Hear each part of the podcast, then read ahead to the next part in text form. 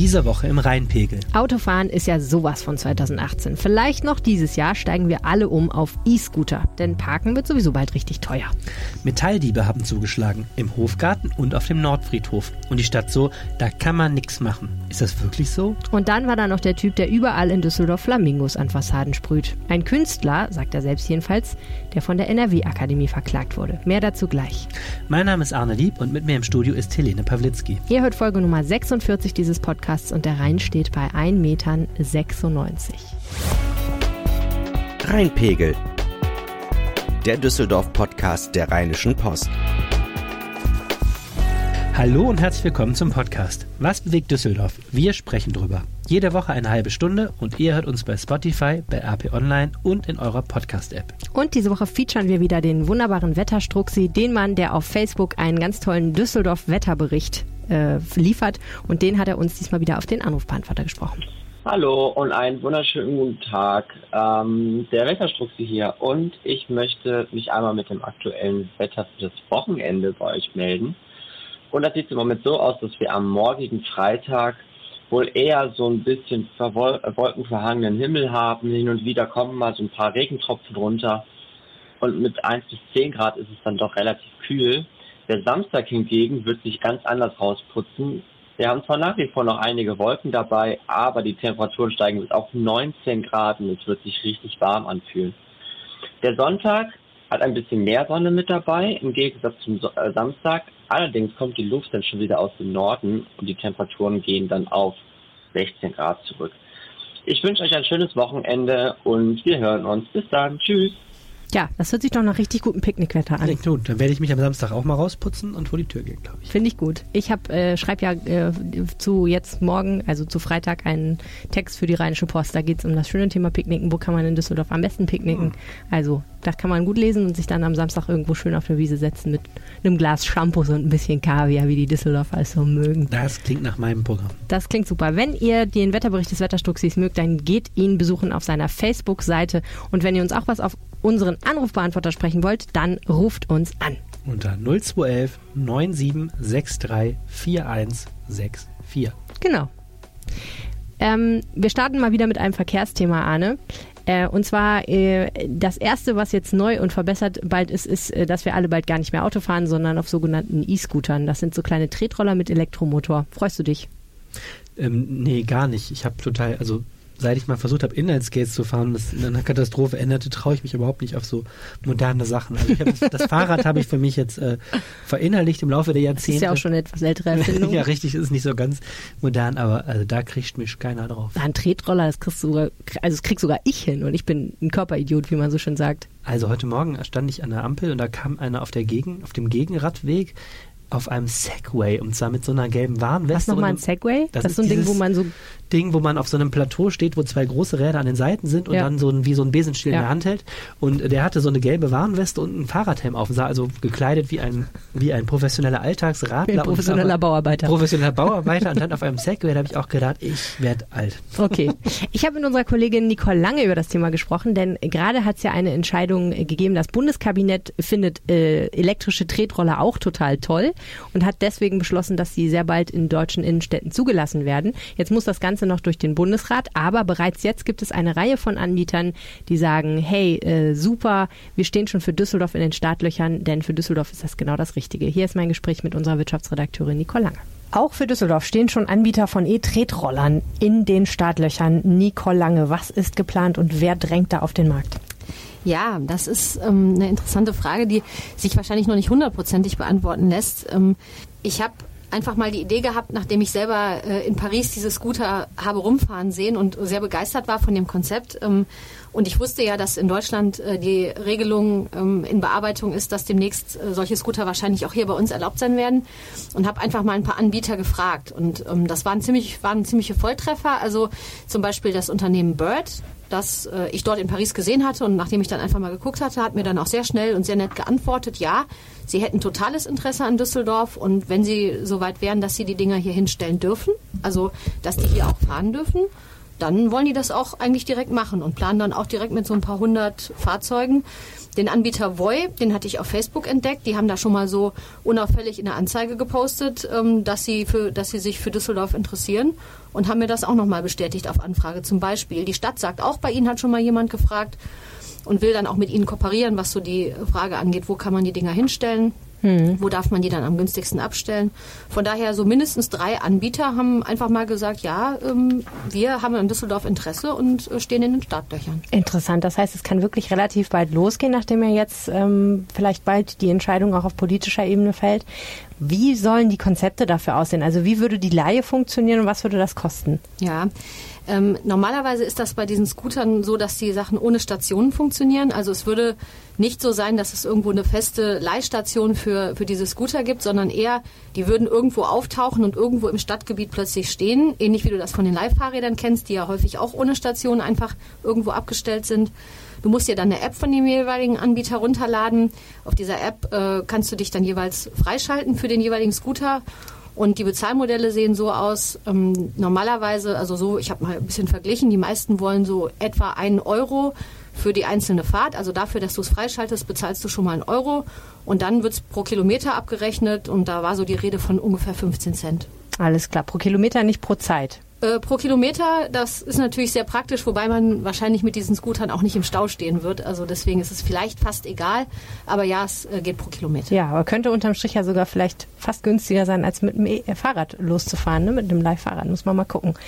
Ähm, es gibt ja jetzt schon kritische Stimmen auch, die auf Paris gucken oder zum Beispiel San Francisco in den USA und sagen, da gibt es diese Dinger schon.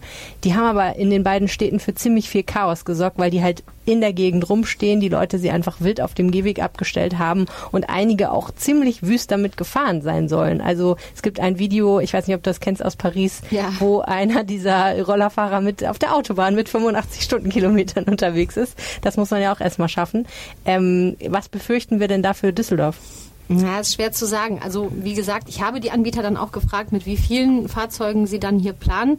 So genau sagen die das noch nicht, aber von mehreren hundert ist vielleicht schon die Rede. Es ist, ähm, ich habe sie selber ja in Paris kennengelernt, also da sind sie mir das erste Mal so richtig bewusst aufgefallen. Und meine Wahrnehmung, und das ist noch nicht so lange her, ich war da vor einigen Wochen, meine Wahrnehmung war, ähm, da stehen schon viele, also man steigt irgendwo im Stadtgebiet aus und meistens trifft man dann irgendwo auf eine Stelle, wo drei Scooter, fünf Scooter oder auch mal zehn Scooter stehen. Aber das kam mir jetzt nicht vor, ähm, als seien da große Schrotthaufen, ähm, die das Vorbeigehen irgendwie unmöglich machen. Und ich habe das auch nicht so wahrgenommen, als ob ich ständig von einem umgefahren werde. Also manchmal habe ich schon gestaunt, weil die fahren dort auch wirklich äh, freimütig auf dem Gehweg gerne, auch gerne zu zweit, obwohl man ja eher den Eindruck hat, dass das ein Ein-Personen-Fahrzeug ist. Und äh, man macht sich dann schon immer eher Sorgen um die Fahrer, äh, dass die dann irgendwann damit umfallen. Ähm, ernsthaft in, in, die Bedrängnis gekommen ähm, bin ich da als Fußgängerin eigentlich nicht. Man muss, glaube ich, ein bisschen mit, mit Rücksicht rangehen und ich vermute mal, dass sich das auch hier nachjustieren wird. Die Anbieter sagen sehr deutlich, sie wollen mit der Stadt keinen Streit haben. Sie wollen willkommen sein. Das heißt, sie werden sich auch sehr bemühen, in ihren Regeln vielleicht den Leuten zu sagen, stellt dieses Scooter nicht irgendwohin ab. Vielleicht gehen die ja sogar mit irgendwelchen Sanktionen ran, dass wenn du mehrfach ähm, äh, das so abgespeichert wird, dass du deinen Scooter mitten auf dem Gehweg abgestellt hast als letzter User, dass das dann vielleicht ähm, auch dazu führt, dass du irgendwann mal eine Abmahnung bekommst oder sowas. Hm. Ich weiß nicht, wie gut das technisch möglich ist, nachzuvollziehen, wo du den genau hingestellt hast. Aber ich bin mir sicher, die Anbieter werden da eine Menge in Bewegung setzen, dass sie auch gerne in Düsseldorf gemocht werden. Vielen Dank, Nicole Lange. Gerne. Ja, okay. Hat dich das jetzt davon überzeugt, dass Tretroller das neue große Ding der Zukunft sind, Arne? Also ich lasse andere erstmal den Vortritt. Du persönlich? man sollte, ja, ich persönlich, man sollte, man sollte doch bei so nie zu den ersten Pionieren gehören, sondern die erste Generation der Tretroller geht an mir vorbei und dann gucke ich mal, ob ich aufsteige. Ich finde das hochspannend. Also ich musste natürlich auch an diese Leihfahrräder direkt denken, die ja auch schon hier überall an jeder Ecke stehen, wo man auch gerade nach Regeln sucht, dass die nicht alles verstopfen und so. Aber das läuft ja eigentlich so von Benutzung her gut. Viele Leute ja, benutzen das. Ne? Total. Ne? So technisch ist es auch echt äh, wunderbar ausgereift. Hatten wir auch mal drüber geredet vor einem Jahr, als das kam ungefähr. Ähm, ich finde das hochspannend. Ähm, ich bin immer bin sehr gespannt, was für einen Marktanteil letztlich diese Sharing-Systeme wirklich gewinnen. Ob da viele Leute sagen, boah, das ist für mich so ein ein Baustein, um wirklich meine Mobilität im Alltag umzu äh, wirklich dauerhaft zu verändern oder ob das nur sowas ist, was man dann zweimal im Jahr nutzt und so. Mhm. Aber es ist doch echt spannend, was da alles möglich ist und auf den Markt drängt. Ja, Nicole hatte ja auch die Rheinbahn gefragt, was sie davon hält und die haben eigentlich auch gesagt, eigentlich finden wir das total gut, weil es halt auch Orte gibt, da kommt man vielleicht nicht so schnell an die nächste Haltestelle und wenn die Leute dann auf so einen Tretroller mal eben steigen und vielleicht die, weiß ich auch nicht, den Kilometer fahren, den sie sonst vielleicht äh, nicht gefahren wären, Mhm. sondern wo sie sich direkt ein Auto genommen hätten, ein Taxi oder Drive Now oder sowas, ähm, dann ist das für uns eigentlich eine gute Sache. Ja, das ist ja der ganz heiße, der ganz heiße äh, Fall da momentan, diese Verzahnung von Verkehr, ne? diese Mobilitätsstationen, wo wir dann von zu Hause den ersten Kilometer mit dem E-Scooter und dann steigen wir in die Bahn und am Schluss nehmen wir uns noch ein Fahrrad und so. Das Mhm. ist ja so die Idee der Zukunft. Bis jetzt habe ich so gehört, leidet die Rheinbahn darunter, dass äh, viele Menschen, die bis jetzt Rheinbahn gefahren sind, stattdessen jetzt Rad fahren. Mhm. Während die Autofahrer ziemlich schwer zum Umsteigen äh, zu bewegen sind, ähm, nehmen sich so die umweltfreundlichen Verkehrsmittel gerade äh, gegenseitig die Leute ab. Das Ja, ist ja. auch so ein Problem, dass dann viele E-Scooter Stadtrheinbahn fahren. Ne? Was mich auch mal interessieren würde, ist, wie ist das eigentlich eher so in den äußeren Stadtteilen mit diesen ganzen Sharing-Angeboten? Also bei den Autos, bei den, bei den äh, Leihautos merkt man es ja ganz doll, dass du einfach die Gebiete, in denen du mit den Autos fahren kannst, die enden halt einfach irgendwo und wenn du dann außerhalb dieses, Hm. dieser Zone fährst und du stellst dein Auto ab, dann wird halt bald, musst du weiter bezahlen. Und die haben die sogar eingeschränkt. Ne? Die, also man kam Genau. zeitweise so ein bisschen weiter Ja, mit, den- mit den Kaschen. Genau. Und ähm, diese Geschichte mit dem ersten Kilometer mit dem E-Tretroller fahren oder mit dem Bike oder was auch immer, das funktioniert ja nur, wenn du auch wirklich am äußersten Rand von Düsseldorf so ein Ding findest. Das muss da ja auch erstmal irgendwo rumstehen, damit du es benutzen kannst. Du kannst es dir ja nicht irgendwie reservieren oder dahin bringen Ja, lassen. ja, und dann leiden das Sharing-System alle darunter, dass die Menschen alle zur selben Zeit in dieselbe Richtung wollen. Also Ja, die stehen dann alle in der Innenstadt. Das Problem haben ja die Carsharing-Dienste auch. Ne? Morgens Ja. wollen alle in die Stadt, dann steht die ganze Innenstadt voll und abends äh, sind die wieder verteilt außen und so. Ja. Das ist alles äh, in der Praxis doch komplizierter, als man sich das so vorstellt. Ja, absolut. Okay, das müssen wir weiter beobachten. Es ist aber so, ähm, muss man sagen, die Schlinge um den Hals des Autofahrers zieht sich immer weiter zu, hat man den Eindruck. Du hast berichtet über eine große Initiative äh, der Stadt Düsseldorf. Da geht es um das Thema Parken. Parken soll nämlich äh, nicht mehr so günstig sein, wie es an manchen Stellen in Düsseldorf ja tatsächlich immer noch ist. Ja, zwei Dinge äh, vorab geschossen. Das eine ist, ähm, ja, wir reden schon wieder über das Thema Verkehr. Ich denke auch darüber nach, ob das ähm, mich oder uns jetzt einfach über Gebühr interessiert. Ich stelle aber fest, es passiert auch gerade eine unheimliche Menge. Mhm. Das Thema ähm, brennt. Wir müssen ja auch nächste oder übernächste Woche wieder auf diese Umweltspur zurückkommen, weil die dann startet. Mhm. Ähm, also irgendwie ist, ist jede Woche irgendwas los und es wird wild diskutiert, weil wirklich Grundsatzentscheidungen jetzt gefallen werden sollen. Das war Vorbemerkung 1. Vorbemerkung 2 ist, unsere Verkehrsdezernentin Cornelia Zuschke würde jetzt dir ins Gesicht springen, wenn du gesagt hast, die Schlinge um den Autofahrer soll sich äh, ähm, immer enger zusammenziehen, denn diese ganze Neuordnung des Parkraums, über die wir jetzt reden, ist keine Autovertreibungsmaßnahme, behauptet Frau Zuschke, sondern ist eine ähm, tja, öffentliche Raum-Neustrukturierungsmaßnahme, die den autofahrenden Anwohnern entgegenkommen soll. Ich schätze Frau Zuschke sehr. Ich weiß nicht, wer von uns beiden in einem Fight Woman to Woman gewinnen würde. ich möchte das auch nicht unbedingt ausprobieren, liebe Frau Zuschke, falls Sie zuhören. Das ist kein Federhandschuh, den ich Ihnen ins Gesicht geworfen habe. Ich habe ein bisschen Angst jetzt. Nee, aber klar, okay. Ähm, das ist ja immer so zwei Seiten derselben Medaille. Ne? Auf der einen Seite will man gerne, dass äh, die Leute andere Verkehrsmittel benutzen, damit die Luft besser wird und die Straßen nicht so verstopft sind. Das bedeutet aber auch immer, entweder man macht die anderen Verkehrsmittel mega viel bequemer oder man macht das Autofahren ein bisschen unbequemer. Und in diesem Fall geht es aber, glaube ich, nicht nur darum, das stimmt schon, zu sagen, wir wollen jetzt den Autofahrern möglichst viel Ärger machen, sondern es geht ja auch darum, dass einfach der Parkraum extrem begrenzt ist. Also pass auf, es gibt zwei Sachen, die da wichtig sind. Das auf. eine ist, ähm, wenn du mal in einem Stadtteil wie Unterbilk, Derendorf, Pempelfort, Flingern, äh, Düsseltal, äh, you name it, ähm, wenn du da mal abends versucht hast, einen Parkplatz zu finden Ja. oder auch teilweise tagsüber, wirst du merken, äh, Geht nicht. der, das, das Verhältnis von Parkmöglichkeiten im öffentlichen Raum zu Ja. Parksuchenden ist äh, ziemlich aus der Kontrolle geraten und das hat sich in den letzten Jahren zugespitzt. Das war in Düsseldorf schon lange ein Problem, aber die Zahl der Pkw nimmt zu, die Zahl der Doppel, also ältere Menschen in den alten Gründerzeitvierteln sterben, da kommen junge Paare, oft Doppelverdiener Mhm. mit zwei Autos zu, die Zahl der Pkw nimmt zu, ähm, das führt zu diesem radikalen Falschparken. Äh, Die Autos werden immer größer. die Autos werden immer größer, das. SUV-Phänomen, Mhm. ähm, dann werden Radwege zugeparkt, Kreuzungsbereiche zugeparkt, zweite Reihe und so. Das heißt, wir haben einen Ist-Zustand in Düsseldorf, der nicht optimal ist. Also Mhm. es ist nicht so, dass ähm, jetzt eine Stadtverwaltung in einen paradiesischen Zustand eingreifen würde, sondern Frau Zusch gesagt, völlig zu Recht, es gibt eine Menge von Beschwerden von Anwohnern. Äh, wir haben das in tausend Facetten auch durchberichtet. Beispielsweise auch Feuerwehr kommt nicht mehr durch. Die, Mhm. die beklagen, wenn es jetzt in Ella, in einem Wohngebiet hat man das Thema, wenn es da brennt, die kommen mit den großen Löschzügen schlicht nicht mehr um die Ecke, weil alles zugeparkt ist. Ähm, Genau, Anwohner beschweren sich, dass sie abends nach Hause kommen, ewig suchen müssen. Die Bezirksvertretungen, also die zehn Parlamente für die Stadtteile, wenn du so willst, beschweren sich ständig bei der Stadt, die soll was tun. Das heißt, es gibt da Handlungsdruck. Das ist auch nicht wegzudiskutieren. Okay. So, und jetzt ist es so, dass erstmal ein Grundsatzpapier veröffentlicht wurde von der Stadt, wo eine Strategie vorgestellt ist. Und die besagt, in all den Räumen, in denen Handlungsbedarf besteht, soll etwas passieren. Das sind einerseits die innenstadtnahen Stadtteile, ich habe es gerade gesagt, da von Unterbilk bis Flingern, also alles, was so um Stadtmitte rumliegt, äh, da alles Viertel, die natürlich auch nicht so gebaut worden sind für diese Menge von Autos. Und das andere sind Brennpunkte, ähm, die eigentlich auch nicht neu sind. Also um den Flughafen rum bekanntermaßen, diese Flughafenpara, äh, Flughafenparker, die in Urlaub fahren und sich ähm, Parkgebühren sparen wollen, einfach im öffentlichen Raum stehen, sind ein Riesenthema. Und das andere sind große Arbeitgeber, wo die äh, Mitarbeiter im öffentlichen Raum parken, vor allen Dingen die Krankenhäuser, das Mercedesberg in Unterrad, da ist immer wieder Diskussion drum. Da passiert es eben, da arbeiten hunderte Menschen, Dreischichtbetrieb, die stellen teilweise ihre Pkw offensichtlich im öffentlichen Raum ab und die Mhm. Anwohner, denen geht es auf den Keks, weil die ganze Nacht ist Bewegung und ähm, es ist kein Parkplatz zu finden. Das sind erstmal jetzt die Problembereiche. Ja. Und jetzt kommt die Lösung. Die Lösung lautet, ähm, bis jetzt ist der Parkraum in vielen Stellen unorganisiert. Das heißt, es sind Lücken, äh, also Parklücken markiert und da kannst du dich reinstellen. Die Stadt sagt, wir müssen viel, viel stärker organisieren. Das Und geht organisieren heißt? in zwei Möglichkeiten. Entweder Parkscheine, das heißt, du musst dir einen Parkschein am Automaten oder geht übrigens sehr gut per SMS ziehen.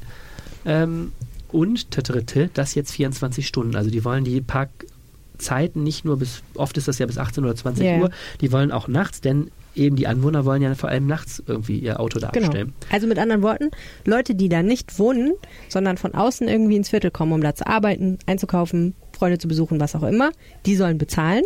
Und Leute, die da wohnen, sollen die auch bezahlen? Ähm, ja, die Anwohner sollen auch bezahlen. Die brauchen nämlich einen Anwohnerparkschein. Genau. Der kostet 30 Euro im Jahr. Was wahrscheinlich Also- weniger ist, als wenn ich da. Ja klar, das ist eine Gebühr, aber, eben ja. ist eine Verwaltungsgebühr. Genau. Und dann wirst du, wird dir eine Parkzone zugeteilt. Das ist nicht nur eine Straße, sondern so ein, Mhm. also bis zu ein Quadratmeter großes So ein Gebiet, Gebiet. Und da bist du dann irgendwie, was weiß ich, du bist dann Derndorf Süd oder ich weiß Ja. nicht, wie das dann heißt, Derndorf 23 und dann darfst du in Derndorf 23 in der Zone parken. Kenne Ähm, ich aus Dortmund, habe ich da auch schon ganz lange. Mhm.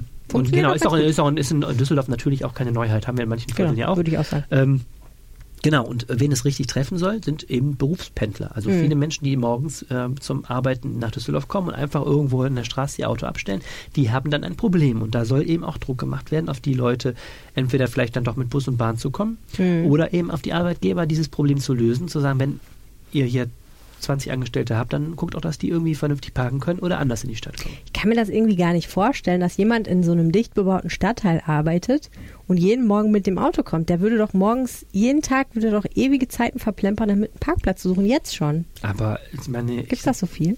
Muss Also ein, so mir, sein, ne? ein mir gut bekannter Journalist hat zum Beispiel im Volontariat immer irgendwie auch bei der Rheinischen Post in, ich weiß nicht, war in Geldern und in Ja. Bruch und in Neuss, da war das auch so. Ich bin da mit dem Auto hingefahren. Teilweise haben diese Kleinstädte, kleineren, äh, Neuss ist ja jetzt nicht keine Kleinstadt, aber die kleineren Mhm. Städte haben teilweise auch schon solche Regelungen gehabt. Ich Mhm. habe da dann also auch zum Beispiel irgendwo im Außenbezirk geparkt, teilweise bin ein Stück gegangen, so zehn Minuten, Viertelstunde, weil du kennst ja dann irgendwo deine Orte, wo du dich Mhm. hinstellst. Und ich meine, was willst du sonst auch machen? Wenn du die den ganzen Tag in die Parkuhr schmeißen musst, bist du ja Ja, klar. lang. Ne? Und ähm, also da habe ich selber erlebt und ich glaube, das machen viele Leute so. Ja. Und natürlich stellt man sich auf Gegebenheiten ein. Das wird eben auch sehr spannend werden, wenn Düsseldorf das jetzt macht. Also Mhm. die Frage ist dann, werden die Leute wirklich dann bezahlen oder mit der Bahn kommen oder werden die einfach drei Straßen weiter parken, weil sie wissen, da gibt es keinen Parkschein Mhm. und dann den Anwohnern da die selben Probleme be, ähm, bescheren. Das zweite Problem ist, es gibt natürlich tausend Einzelfälle. Also Mhm. ne, Handwerker, Paketdienste sind so die naheliegenden Hebammen.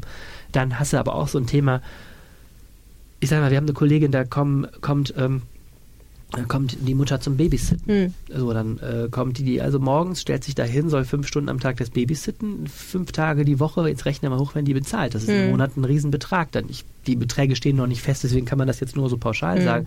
Äh, ist das dann sozial gerecht? Soll die dann auch mit der Bahn kommen? Gibt es dann Tagestickets, irgendwelche Möglichkeiten? Ja, man kann ja rechnen, wenn es wenn es ein Euro pro Stunde wäre, was ich Ja. wahrscheinlich, ist wahrscheinlich gar nicht, ist wahrscheinlich mehr, aber wenn es so wäre, dann wären das 25 Euro in der Woche oder eben 100 Euro im Monat, ne? Ist einfach viel Geld. Ja, ist viel Geld, ne? Und ich, ähm, es gibt eben kein hundertprozentig äh, sicheres System. Aber ähm, man muss über vieles nachdenken. Zweites Thema in den Bezirken, wo es nicht ganz so schlimm ist mit dem Parkdruck, ist dann die Parkscheibe. Das ist Mhm. dann ähm, was, was in Düsseldorf auch vermehrt kommen soll, dass du einfach eben begrenzt auf zwei, drei Stunden stehst, damit eben im Straßenraum zumindest so ein Wechsel Boah, ich muss mir unbedingt eine. Parkscheibe kaufen. Das ist mir jetzt dreimal passiert, Ja. dass ich mich irgendwo hingesteckt habe und gedacht habe, wieso habe ich eigentlich keine Parkscheibe? Wo ist die eigentlich? Ja, und das ist schweineteuer, weil du, äh, das, Müssen wir eine kaufen. Wo kann man die kaufen? Bei einer Tankstelle wahrscheinlich. Ne? Ja, ich glaube auch. Ich glaube auch. Ähm, dritte, drittes, was man zu dem Thema noch erwähnen muss, die Stadt sagt eben auch, naja, es geht hier nicht nur darum, den Leuten das Parken schwer zu machen, Mhm. sondern wir wollen auch vermehrt darüber nachdenken, wie man zusätzlichen Parkraum gewinnen kann. Mhm. Der wird nicht im öffentlichen Raum bestehen, sondern ähm, ein Beispiel sind ähm, Firmen und Supermarktparkplätze, die man außerhalb der Geschäftszeiten ja eigentlich Mhm. freigeben könnte. Mhm. Das ist ein Traum, der schon lange gehegt Ja, wird, ja, zu wir haben ja denken, schon drüber gesprochen, glaube ich Ja. auch. Ne? Mhm. so, und da ist das Problem, dass die Supermärkte da bis jetzt überhaupt nicht heiß drauf sind, weil die sagen, naja, klar brauchen wir die Parkplätze zwischen 22 Uhr und 7.30 Uhr oder sowas nicht, aber Wer räumt sie uns leer? wenn dann morgens die ganzen Trö- Trötnasen vergessen, ihr Auto wegzuräumen, dann, ne, die rechnen natürlich, kalkulieren natürlich mit ihren Parkplätzen. So, Tröten, Entschuldigung. ja. Und dann, äh, dann äh, oder auch Vandalismus, wer garantiert Mhm. uns, dass da nicht nachts Autorennen gefahren werden, was weiß ich, was du alles für Fälle hast. Ne? Ähm, und da ist eben jetzt die Überlegung, es gibt solche Anbieter, die über Apps, ähm, Mhm. Habe ich auch schon mal drüber berichtet. genau, du hast mhm. über den äh, nämlich Ja, berichtet. ja, ich weiß auch nicht mehr, wie der hieß, aber den gab's. Ampido oder sowas. so in dem, Ja. ja, Genau. so hieß der, glaube ich. Die machen das zum Beispiel und ähm, Also was die machen ist, um es kurz zu erklären, die du kannst da, wenn du einen freien Parkplatz hast, dich melden und sagen, ich will meinen Parkplatz von dann und dann vermieten. Es ist im Prinzip ein Airbnb für Parkplätze. Von dann bis dann ist der frei und dann kann eben jemand über die App sagen, ich will mich da hinstellen. Dann wird das irgendwie äh, durch ein ausgeklügeltes System wird die Möglichkeit gegeben, dass derjenige auch Zugang zum Parkplatz hat und dann muss der daher natürlich rechtzeitig wieder weg. Der Vorteil ist natürlich, du kennst die Leute, die sich da hinstellen. Das ist nicht einfach Schranke auf und jeder kann sich da hinstellen, sondern äh, ne, du, du weißt, wer da registriert ist, äh, wer da parkt. Genau, du kannst also du hast ansprechen, äh, wenn was ist. einen Ansprechpartner als Nutzer, Mhm. du hast aber auch einen Ansprechpartner als ähm, als ähm, Eigner, Genau. Eigentümer dieses Parkplatzes ähm, und kannst dann eben auch, hast eine Garantie, du musst dich selber nicht kümmern Mhm. und irgendwie wird das, ist das für dich vielleicht interessanter Zusatzverdienst äh, Mhm, nachts genau. und du hast aber vor allem das Gerennen nicht so.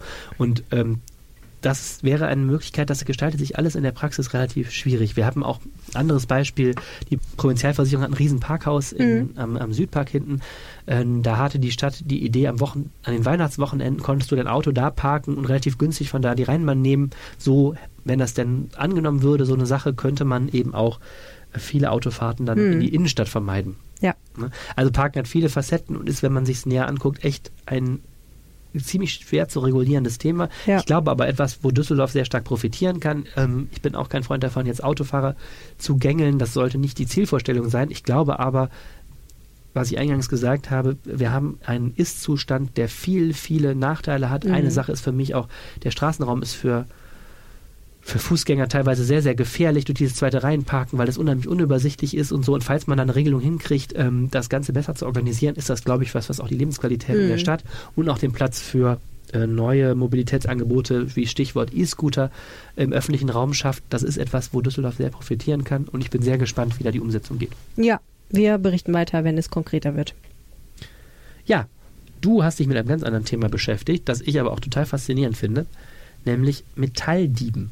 Mhm. Das sind Menschen, die im öffentlichen Raum äh, wertvolle Metalle einfach abmontieren. Ähm, kennt man, wenn man Sperrmüll rausstellt, weil das sie dafür Geld kriegen und die sich auch nicht äh, zu schade sind, ähm, wirklich tolles Metall zu entfernen. Ja. Ähm, nämlich zum Beispiel von Gräbern auf dem Nordfriedhof. Das ist richtig. Also es hat, äh, es gibt immer mal wieder Fälle von größeren Metalldiebstahl. Man kennt das vielleicht auch von der Deutschen Bahn, wo öfter mal Kupferkabel abmontiert werden, was dann immer zu riesigen Verwerfungen führt.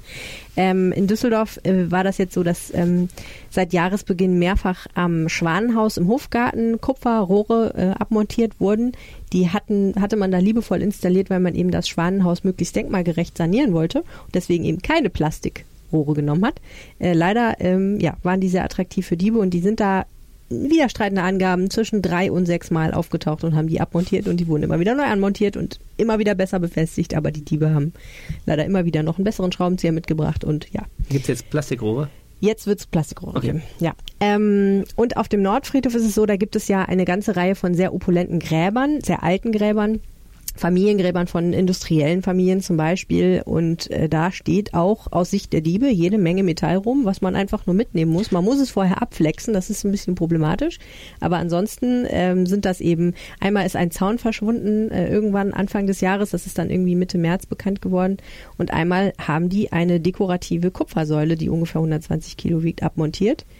Und kurioserweise. Ähm, Man muss vielleicht mal kurz erzählen, das ja. so richtige, wer noch nicht da war, so richtige Grabkunstwerke. Genau. Ne? Man spricht auch vom Ja. Millionärshügel. Richtig. Also ob man es schön findet oder nicht, liegt, glaube ich, im Auge des Betrachters. Ähm, aber es ist halt einfach, das sind wirklich sehr kunstvolle, große Grabstätten, wo mehrere Leute bestattet liegen. In, in der Regel, wo eine, äh, wo dann groß der Name der Familie dran steht. In diesem Fall das, äh, der Name Pönskin, einer industriellen Familie, ähm, die dann eben um meistens eingefasst sind mit sehr, sehr kostbaren Zäunen oder äh, so. Ne? Also muss man sich, glaube ich, angucken. Lohnt sich auch wirklich. Ich war jetzt mal da und habe mir es angeschaut. Ähm, ja, aber es ist ein großes Problem und ähm, was mich an der Geschichte so ein bisschen frappiert hat, ist, dass die Stadt nicht so richtig weiß, was sie dagegen machen soll. Wie gehen die Diebe denn vor? Die müssen ja also auf den Friedhof gehen, die müssen die Mhm. abflexen, die Teile, und die müssen ja irgendwie abtransportieren. Richtig. Also angesichts der Tatsache, dass zum Beispiel auf dem Nordfriedhof das äh, Tor, durch das man mit einem Fahrzeug fahren kann oder die Tore geschlossen werden nachts, ist davon auszugehen, dass die tagsüber unterwegs sind. Jetzt ist der Nordfriedhof riesengroß. Ähm, ich war da ja selber unterwegs. Man kann da prima spazieren, ohne dass man Leute sieht oder nur in weiter Entfernung. Und natürlich gibt es da auch ein bisschen Lärm, weil da auch ähm, Gärtner unterwegs sind. Da wird auch, ne, da sind auch Bagger, die Gräber ausheben und so. Es ist jetzt nicht ungewöhnlich, dass da auch ein bisschen Lärm oder Baulärm ist. Äh, trotzdem macht Flexen natürlich richtig, richtig Lärm. Also Metall durchschneiden, das ist ja jetzt nicht äh, dezent. Ich weiß nicht, wie die das gemacht haben. Möglicherweise machen die das in den frühen Morgenstunden, kurz nachdem geöffnet wurde, wo einfach noch nicht viele Leute da sind. Ähm, Im Fall dieser dekorativen Säule, die so eine Flammenform hat, war das so, dass die die offenbar abgeflext haben.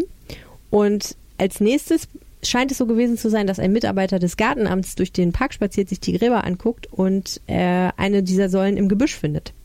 Und der ist daraufhin losgestratzt und wollte seine Kollegen holen, damit die mit einem Auto kommen, damit die das transportieren können. Das Ding kann man ja nicht einfach so anheben.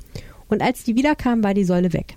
Das heißt, ähm, das Gartenamt vermutet, dass die Diebe halt wirklich noch irgendwie da rumgehangen haben und eben den Moment abgepasst haben. Also man muss wirklich sagen, diese Säule ist dem Gartenamt unter der Nase weggeklaut worden. Nein. Das ist umso bedauerlicher, weil dann anschließend durch eine Kommunikationspanne offenbar die Polizei zwischendurch kommuniziert hatte, die Säule sei wieder da, das Garten, sie sei doch nicht gestohlen. Man habe zwar entdeckt, dass sie fehle, aber das Gartenamt habe sie sichergestellt. Nun äh, sei sie irgendwo in einem Lager des Gartenamts, das war leider falsch. So sicher war sie wirklich doch weg. nicht. Okay. Nee, leider ist das echt richtig schief gelaufen. Also das ist sehr bedauerlich. Ähm, und jetzt ist natürlich die große Frage, wie kann man solche Diebstähle verhindern? Hat da jemand eine Idee? Äh, es gibt viele Ideen, aber das Gartenamt sagt eigentlich zu jeder einzelnen dieser Idee, das ist nicht realisierbar. Also natürlich könnte man sagen, man macht die Friedhöfe zu nachts oder ne, äh, zumindest längere Zeit, so dass äh, also zumindest Also nachts nachts keine Fahrt- zu, oder nachts, ja, also du kannst darauf laufen als Fußgänger. So. so, du könntest zum Beispiel nachts das so vorbereiten, dass du die Säule nur noch abtransportieren Mhm. musst zum Beispiel. Und ganz ehrlich, ich will jetzt keinem Dieb irgendwie einen Tipp geben, aber es ist ja logisch, wenn du da mit einem Fahrzeug, was irgendwie so gärtnermäßig aussieht, ankommst, dann wird da auch keiner was sagen, so wenn du da Ja. durchfährst. Ähm, also du könntest, ne, könntest nachts rauflaufen, das alles schön vorbereiten und dann tags nur kommen und äh, das Zeug mitnehmen. Ähm, das Ding ist, äh, die, das Gartenamt hat sich das mal genau angeguckt bei Fällen bundesweit. Ähm, es, Metalldiebstahl gibt's ja überall. Ähm, Friedhöfe, bei denen die Tore nachts richtig verschlossen sind und alles zu ist und man gar nicht rein und rauskommt, haben genauso viele Fälle, wenn nicht mehr. Also es gibt 62 Prozent der Fälle, die, der, die, die, die die da untersucht haben, da war das Tor nachts zu. Das würde also nichts bringen. Jetzt kannst du sagen, okay, können wir vielleicht eine Videoüberwachung machen? Mhm. Könnte man zumindest die Kennzeichen von Fahrzeugen registrieren? Wäre ja eine Möglichkeit. Das ist natürlich datenschutzrechtlich extrem schwierig. Der Ordnungsdezernent von Düsseldorf hat gesagt, er will sich das mal ein bisschen genauer angucken, ob das nicht vielleicht eine Option wäre, obwohl man eben den öffentlichen Raum eigentlich nicht so doll Video überwachen kann. Kann man ja auch verstehen, dass man es vielleicht nicht sollte. Aber so ein Friedhof mit Videoüberwachung ist natürlich auch nicht das Gelbe vom Ei, ne? Kann man auch verstehen. Dann gibt es noch die Möglichkeit, einen Wachdienst einzusetzen. Da sagt das Gartenamt halt, wir haben hier eine riesige Fläche. Was würde es bringen? Wie viele Leute müsste man einsetzen, um das irgendwie alles durchzukontrollieren? Und da habe ich festgestellt, gibt es auch andere Meinungen zu.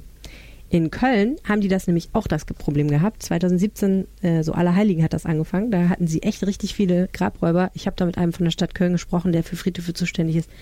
Der hat gesagt, da haben sie uns teilweise irgendwie 30, 40 Grablampen von Gräbern abgeräumt. Mhm. Ähm, und die haben daraufhin gesagt, okay, wir setzen einen Wachdienst ein. Das waren auch nur vier Personen, also zwei Doppelstreifen mit jeweils einem Hund. Mhm. Und ähm, die haben aber gesagt, wir haben das öffentlich extrem offensiv kommuniziert. Wir haben einfach allen erzählt, dass es diesen Wachdienst gibt. Mhm. Und daraufhin sind die Diebstähle zurückgegangen. Okay.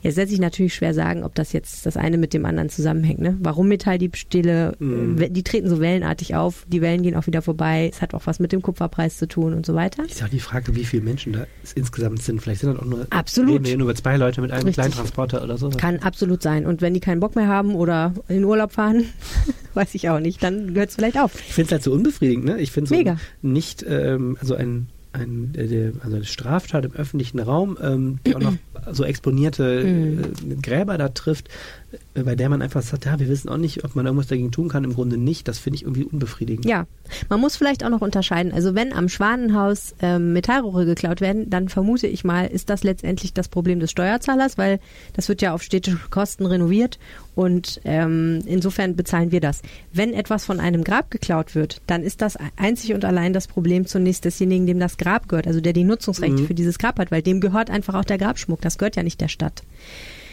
Und dann ist natürlich die Frage, muss die Stadt etwas schützen, was ihr gar nicht gehört? Stelle ich nicht meine Grabschale aus Kupfer äh, aus eigenem Risiko auf das Grab meines verstorbenen Ehemannes? Ne? Das ist natürlich traurig, aber auf der anderen Seite kann ich auch verstehen, wenn die Stadt sagt, wir können nicht alles tun. Wir können nicht dafür sorgen, Klar. dass auf einem riesigen parkähnlichen verwinkelten Gelände nicht Diebstahl stattfindet. Das ist Ja. zu viel verlangt. Naja, ich meine, es ist ja schon Aufgabe der öffentlichen Hand, uns alle vor äh, Ja. für Straftaten zu schützen. Ne? Ja. Ja, nur ne, also auch bei Diebstählen im Wohnungsbereich ist es ja so, die Polizei kann ja nicht alles kontrollieren. Die Ja. sagt dann halt, Kinder, ihr müsst eure Wohnung einfach auch diebstahlsicher machen. Klar, so. das stimmt. Dann ist natürlich die Frage, kann man, Gräber kann man so in der Form nicht diebstahlsicher machen. Das geht natürlich nicht. Also es ist ein schwieriges Problem. Ich finde aber auch, irgendwie war da so ein bisschen Schweigen im Walde, als ich gefragt Mhm. habe, Leute, wollt ihr mal irgendwas tun? So. Also auf allen Seiten, muss ich ehrlich sagen. Die Mhm. Stadt hat so ein bisschen gesagt, ja, ja, wissen wir nicht so richtig was. Und die Polizei hat auch gesagt, ja, es, es kommt, es geht, man kann es nicht so richtig verhindern, leider. Na gut, Das ist ein bisschen traurig. Alle Hörer müssten auf eigene Faust sich nochmal die Familiengruften anschauen und überlegen, was sie dann in Sicherheit bringen Ja, sollten. absolut. Wir bleiben beim schönen Thema Kriminalität. Naja, ist es eigentlich Kriminalität? Nee, Ach, das ist mehr eine Ordnungswidrigkeit gewesen. Äh, ne, Weiß das gar nicht. Äh, nein, aber da kommen wir vielleicht gleich zu. Es hat schon, es hat schon Haftstrafe. Oh, richtig. Haftstrafe Oh ja, gegeben, ja, es hat Haftstrafen gegeben. Also, wir reden jetzt über Flamingos. Ja. Wunderbare, gesprayte Flamingos. Die wirklich ganz cool aussehen und äh, hergestellt sozusagen werden die von einem Künstler äh, mit dem schönen Schweizer Namen Nagli. Ja, der spricht auch einen Schweizer. Ich mache keine Akzente nach. Ich kann das ganz furchtbar schlecht. Der spricht auch wunderschönes, wunderschönen Schweizer Wir haben auch Akzent. eine Schweizer Kollegin, wir dürfen das nicht tun. Wenn die das hört, dann wird die, glaube ich, unangenehm. Ja, okay, Schweizer Akzent. Ja. Ähm, Müsst ihr euch alle der, vorstellen. Jetzt, jetzt stellt euch alle mal einen Graffiti-Sprayer vor. Mhm. Dann lasst Er hat dieses Bild. Hoodie Das, an und genau, Chucks. lasst dieses Bild alle. zerrissene Jeans. Genau, genau, Kapuzen, genau, Hoodie Genau. und steht dann da so und rennt und hört irgendwie Gangster-Rap und so. Gangster-Rap. Wir greifen jetzt gerade in die Klischee. Die 90er Jahre haben angerufen, die wollen ihre Klischees zurück. Okay. Cool. Mhm. Ja, äh, was hört man denn heute? Ist das denn Furry Bang und Kollege? Das ist doch auch Gangster-Rap. Ja, aber hören Sprayer Gangster-Rap? Egal. Wissen wir nicht. Fa- Falls ihr Bescheid wisst, sprecht uns auf einen anderen Ihr habt jetzt alle dieses Bild im Kopf, jetzt nehmt ihr das Bild und zieht das aus eurem Kopf ganz raus und stellt euch jetzt folgendes vor. Durch Düsseldorf zieht ein Mann, der ist 79 Jahre alt, trägt gerne schwarze Sakkos und einen Hut, also so einen richtigen Hut, wie früher die, die Herren im. BMW, BMW äh, Limousine hinten auf der Hutablage Mhm, liegen mhm, hatten, noch so in den 80er Jahren. Mein Großvater, ja. Ja, genau. Hat den noch? So einen Hut hatte, hat der aber so einen schönen ähm. Schweizer Akzent und zieht durch die Stadt und verschönert die, ähm, verschönert vor allem gerne Betonwände mit Flamingos und anderen Figuren. Ein Schweizer Gentleman. Ein Schweizer Gentleman. Dieser Schweizer Gentleman heißt Harald Nägeli und ist ein wirklicher ähm, anerkannter oder auch über die Stadtgrenzen weit hinaus bekannter Künstler Mhm. und gilt als einer der Pioniere der Street Art, denn er hat ähm, Ende der 70er Jahre angefangen, in seiner Heimatstadt Zürich genau dasselbe zu tun, nämlich seine wirklich sehr schönen geschwungenen Figuren einfach auf Wände zu malen. Als Suck it, Banksy. Genau, bist nicht der Erste. Und äh, er selbst spricht von einem, da müssen wir gleich jetzt drüber reden, äh, von einem Geschenk, das er der Öffentlichkeit macht durch seine schönen Figuren, die er platziert. Nur leider ist es natürlich so, bei Sprayereien auf Hauswänden empfinden das nicht alle als Geschenk. Und äh, das ist ein Thema, was jetzt auch wieder das Düsseldorfer Landgericht beschäftigt hat. Darum eigentlich. Warum? Was, was hat er genau gesprayt, was jetzt äh, Stein des Anstoßes war? Äh, ja, also wir haben in Düsseldorf eine, ähm, eine Institution, das ist die NRW Akademie der Wissenschaften, die befindet sich hinten an der Palmenstraße, ist das hinterm ähm, Florapark, da Mhm. mit Bilka Arkaden da hinten. Und da hat er also Kann man zwei. übrigens gut picknicken im Florapark. Ja, kann man sehr gut picknicken, stimmt. Und, Entschuldigung, weißt du, was ich gesehen habe kurz im Florapark? Nein. Da ist eine Ein Flamingo. riesengroße Leiter, Okay. wenn du, wenn jemand in den äh, Teich da fällt, dass Ja. du den rausziehen kannst. Wir hatten nochmal darüber geredet. Über man- Eisleitern. Über Eisleitern haben wir doch geredet. Da habe ich gesagt, ich sehe nie Eisleitern. Kürzlich war ich im Florapark und ich habe eine riesengroße gelbe Eisleiter gesehen. Sehr gut. Mich total gefreut, was Podcast machen bildet. Ja. So, das war aber jetzt überhaupt nicht das Thema. Okay. Ich wollte es dir nur erzählen. Gut, also Palmenstraße, Florapark, wir waren beim NRW.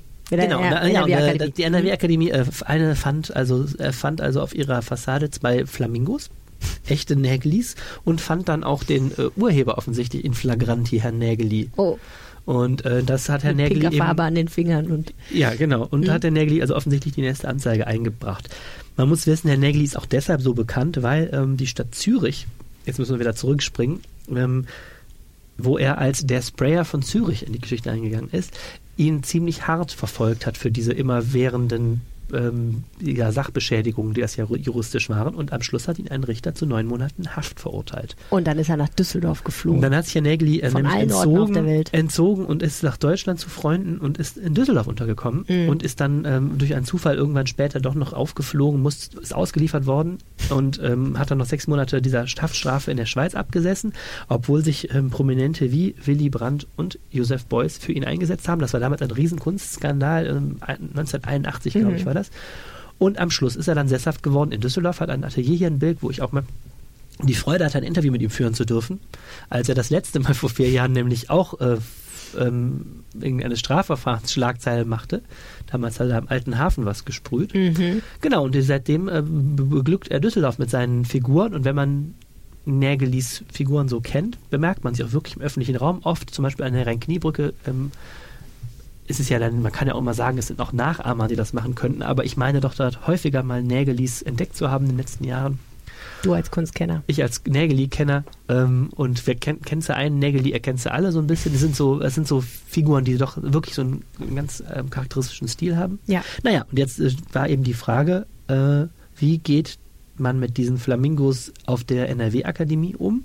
Die NRW-Akademie fand das überhaupt nicht witzig und hat die Anzeige aufrechterhalten. Dazu gab es, also deswegen gab es jetzt diese Woche einen Prozesstermin richtig vor dem Landgericht. Mhm. Herr Nägel fand das ähm, offensichtlich eher belustigend und saß also da mit beschriebenem Outfit mit dem schwarzen Hut und hat in seinem Skizzenbuch eine Skizze des Staatsanwalts gezeichnet während, des, während der Verhandlung ähm, und ließ eben seinen Anwalt das vortragen, was ich eben angedeutet habe, nämlich dass Kunst eben per se auch kein Verbrechen sondern ein Geschenk. Genau, also für Herrn Negeli ist das so, dass er, wenn er einen äh, Flamingo an eine Fassade sprüht von einem Haus, das ihm nicht gehört, dass er damit der Öffentlichkeit, nicht nur dem Besitzer des Hauses, diese Kunst schenkt. So sagt er ja, ne? Äh, die NRW-Akademie ärgert sich eher, die sagt, das ist kein Geschenk, sondern das ist eine Sachbeschädigung, der macht uns hier unsere Fassade kaputt. Das Blöde ist natürlich auch wirklich, das ist ja mit Street Art immer so, das haben wir ja bei Banksy auch gesehen, die kannst du ja nicht verkaufen. Also das finde ich immer das Spannende daran. So der, Ärger über sowas hat ja auch was damit zu tun, dass das einfach Kunst ist, die wirklich frei ist, die wirklich keinen Preis hat, die nicht auf dem Markt ist, die sich nicht den Gesetzen des Kunstmarkts unterwerfen will, also bewusst nicht. Banksy hat ja neulich ein Gemälde äh, so konstruiert, dass es sich äh, in dem Moment, wo es für Ja. sehr viel Geld versteigert wurde, selbst verschrottet hat, indem es sich einfach durch einen im Rahmen eingearbeiteten Schredder geschreddert hat. Ein geniales Konzept, muss man sagen. Tja, ähm, ich könnte mir vorstellen, der Ärger rührt auch ein bisschen daher, dass das Geschenk irgendwie. Also, das heißt, das hätte Herr Nägel nicht schöner formulieren können. Also Ah. er selbst sprach in dem Interview, ich habe nochmal nachgeguckt, ich sollte vielleicht bei ihm anheuern als PR-Frau. Naja, er braucht Äh, mich offensichtlich selbst, nicht. er selbst sprach von marktfreien Kunstattacken, die er hat. Also es geht richtig. genau darum, geht es äh, und es ging, geht eben auch sehr stark um das Thema eben, wie sieht eine Stadt aus, wem gehört die Stadt? Ja. Ähm, äh, Wer bestimmt das Stadtbild und darf man da also auch äh, intervenieren? Äh, es, ihm geht es sehr stark um, um Protest gegen diese Betonisierung von, Ja. von Großstädten. Es hat also so einen Politische. Kunst, genau. Und was ich an ihm immer so mag, wenn man mit ihm spricht, also so, ist, ähm, er trägt das eben vor mit diesem freundlichen, er ist ein ganz freundlicher ähm, Mensch mit diesem wunderbar ähm, sch schwingenden Schweizer Akzent und sagt die ungeheuerlichsten Sachen. Also das Mhm. ist so, weil er wirklich sagt, ja, also ähm, das ist doch, es kann sich doch keiner über ein Geschenk aufregen und Kunst ist ein Geschenk und ähm, äh, es geht ihm sehr stark auch um diesen Eigentumsbegriff, mhm. den er da anzweifelt und das begleitet eben wie sein Schaffen seit Jahrzehnten, dass natürlich juristisch die Sache total mhm. anders aussieht. Das führt auch dazu, dass wir immer diese witzigen also ich finde sie witzig, diese, diese Dilemma, Dilemmas haben, in denen dann zum Beispiel Dilemmata. auch Dilemmata, in denen dann zum Beispiel immer die Stadt steckt. Also vor vier Jahren hatten wir das Phänomen, da ist Nägeli gekascht worden, als er am alten Hafen eine städtische Mauer äh, besch beschenkt hat.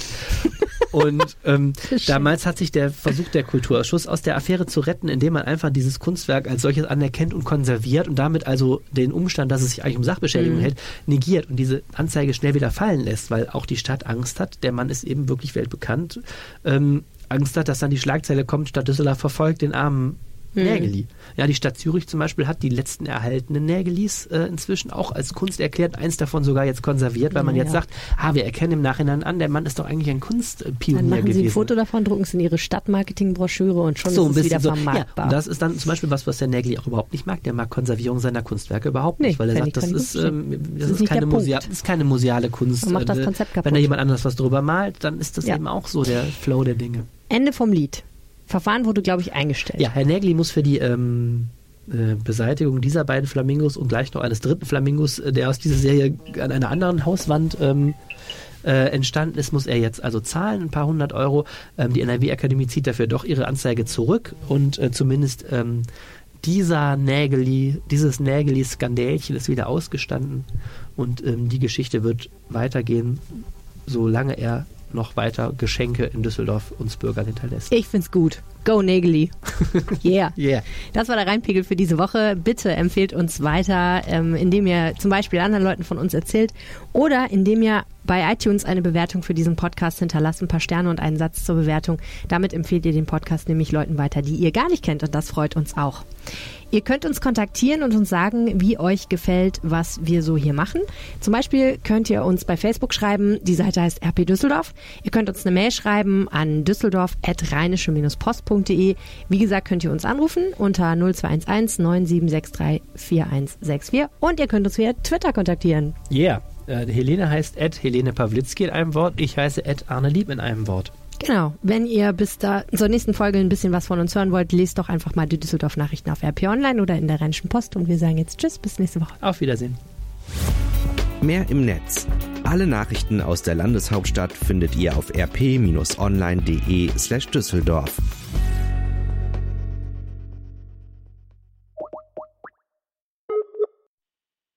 Hallo, hier ist Helene. Hallo, hier ist Arne. Ihr hört den Rheinpegel-Podcast und jetzt habt ihr den Anrufbeantworter des Rheinpegel-Podcasts erwischt. Wir freuen uns über alles, was ihr uns nach dem Piepton hinterlasst. Aber Vorsicht, es könnte passieren, dass wir eure Aufnahmen im Rheinpegel veröffentlichen. Äh, ja, guten Tag. Äh, Markus aus Düsseldorf hier. Ähm, ja, ich habe euch beim Blogsofa in der Bibliothek letzte Woche gehört bzw. gesehen äh, und dann auch den Aufruf mitbekommen bezüglich eines neuen Begriffes oder besseren Namen für Stadtstrand hier in unserer Stadt. Und ja, wenn es noch möglich ist, würde ich noch ganz gerne einen Vorschlag äh, nochmal hier hinterlassen. Ich habe mir zum einen Stationsgestade äh, so ausgedacht, aber eigentlich mein absoluter Favorit äh, ist für Stadtstrand Residenzufer. Äh, ja, in diesem Sinne, alles Gute, danke und tschüss.